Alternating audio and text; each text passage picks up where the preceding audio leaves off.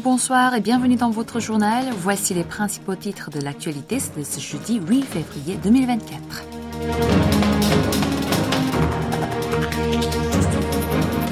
Yoon a accordé à la KBS un entretien exclusif. Pyongyang abolit les lois sur la coopération économique avec Séoul.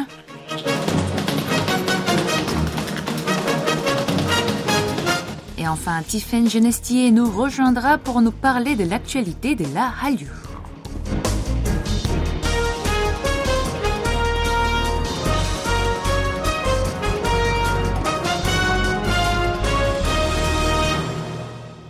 L'approche du nouvel an lunaire, le président de la République a accordé à la KBS un entretien exclusif. Lors de cette interview préenregistrée et diffusée hier soir, Yoon suk a répondu aux questions du présentateur de JT de 21h au bureau de Yongsan. Pendant environ 100 minutes, le chef de l'État a abordé une variété de sujets et présenté les grands axes de l'action de son équipe gouvernementale.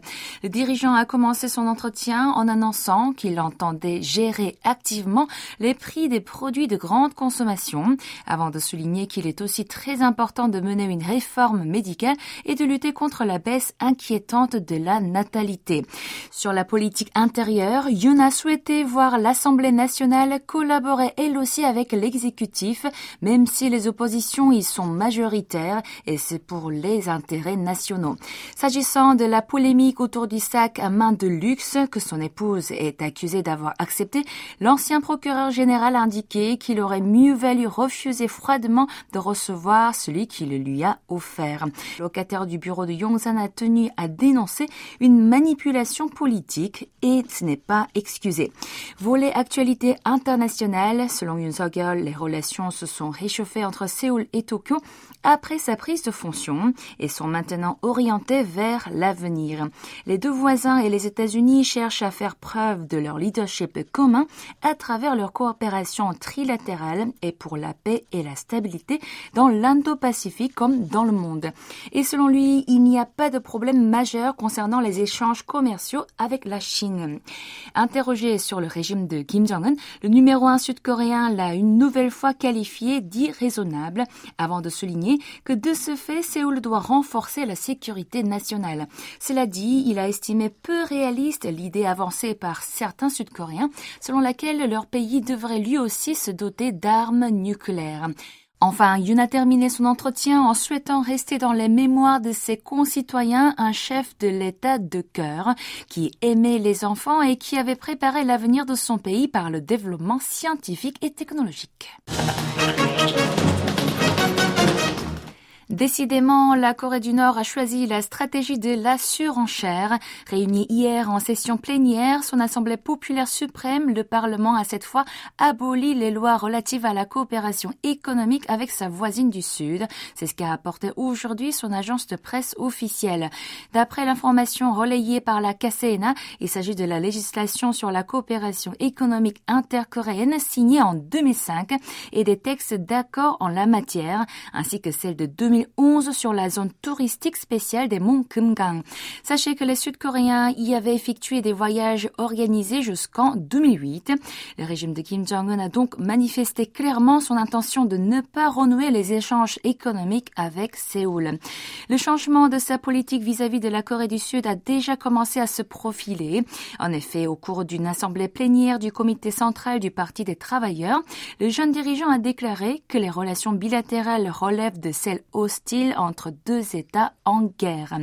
Le pays communiste a ensuite fermé ses agences chargées des affaires intercoréennes, parmi lesquelles le Comité pour la réunification pacifique de la patrie, le Bureau national de coopération économique et l'administration internationale du tourisme au mont Kumgang. Vous êtes à l'écoute du journal en français sur KBS World Radio. Les corps des marines de la Corée du Sud et des États-Unis ont sonné le coup d'envoi le 1er février de leur nouveau exercice commun connu sous le nom de KMEP. La manœuvre, la première du genre de l'année, se déroule au large de Pohang dans le sud-est du territoire sud-coréen. L'opération durera jusqu'au 20 février. Pas moins de 400 soldats y participent et plusieurs de leurs véhicules blindés, chars, drones et hélicoptères sont mobilisés. Séoul a expliqué qu'il s'agit de s'entraîner à échanger les techniques du combat entre des petites unités pour améliorer par conséquent les capacités des opérations conjointes et pour consolider l'alliance avec Washington. Voici une nouvelle susceptible d'inquiéter les Sud-Coréens. Une fuite d'eau radioactive d'un dispositif de purification de la centrale nucléaire endommagée de Fukushima Daiichi au Japon a été enregistrée. D'après l'information publiée hier par le journal nippon Asahi Shimbun, la compagnie d'électricité de Tokyo TEPCO a annoncé que ses employés l'avaient découverte ce même jour. L'opérateur de la centrale a précisé que quelques 5,5 tonnes d'eau s'étaient échappées vers 9 heures et que le dispositif avait été mis à l'arrêt. Point de préoccupation, il est possible que le liquide se soit infiltré dans le sol. La TEPCO estime que les 5,5 tonnes d'eau peuvent contenir un total de 22 milliards de becquerels de matière radioactive. Cela dit, le quotidien nippon a rapporté qu'il n'y avait pas eu de changement significatif du niveau de radiation dans un canal de drainage proche et que l'eau n'était pas passée non plus dans la mer. Pour rappel, l'archipel a entamé en août dernier le rejet dans le Pacifique des eaux usées de la centrale accidentée, malgré l'objection de ses voisins, en particulier la Corée du Sud. SM Entertainment, une des agences de K-pop du Big Four, a annoncé aujourd'hui lancer quatre nouveaux groupes en 2024. La maison de production a précisé qu'il s'agit entre autres de NCT Wish, un boys band qui fera ses débuts le 21 février au Tokyo Dome, de Nevis, une chanteuse virtuelle, et d'un groupe de garçons britanniques. L'an dernier, le label avait par ailleurs annoncé être parvenu à un accord de partenariat avec l'entreprise de divertissement anglaise Moonenbach en vue de lancer un groupe masculin composé de membres sud-coréens et britanniques. Cette année, SM entend défier de plus belle la machine de l'entertainment américain par le biais de sa nouvelle entité établie aux États-Unis avec Kakao, le leader d'Internet du pays du matin clair.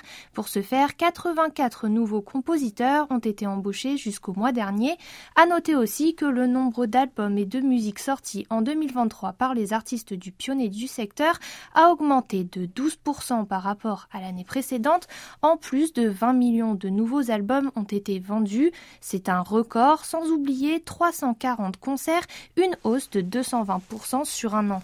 Et toujours dans le domaine de la Hallyu, en 2024, la Corée du Sud devra renforcer sa position dans le domaine culturel pour en devenir une puissance mondiale dominante. C'est ce qu'a annoncé mardi le ministère de la Culture, du Sport et du Tourisme. Yo In-jeon a ainsi exposé son plan 2024 pour remplir les objectifs de sa feuille de route.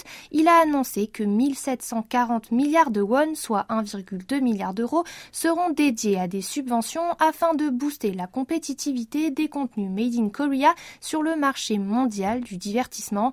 600 milliards de won, soit 420 millions d'euros de ce budget, seront alloués à un fonds stratégique pour les quais contenus.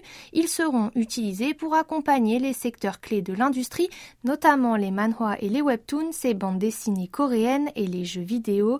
Le ministre a également fait référence aux Jeux olympiques 2024 de Paris qui vont débuter le 26 juillet. Il a expliqué que ce sera un événement moteur dans la promotion de la Hallyu à international cette année.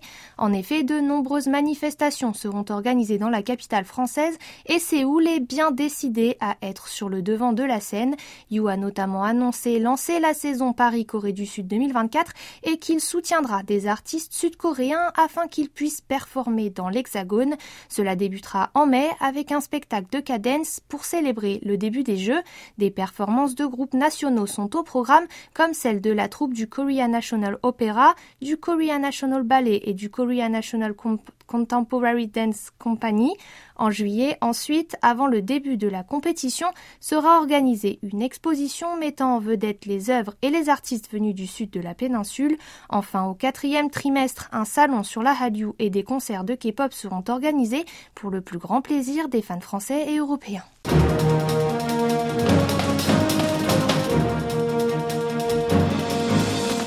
C'est la fin de ce journal présenté par Tiffany Genestier et Kim.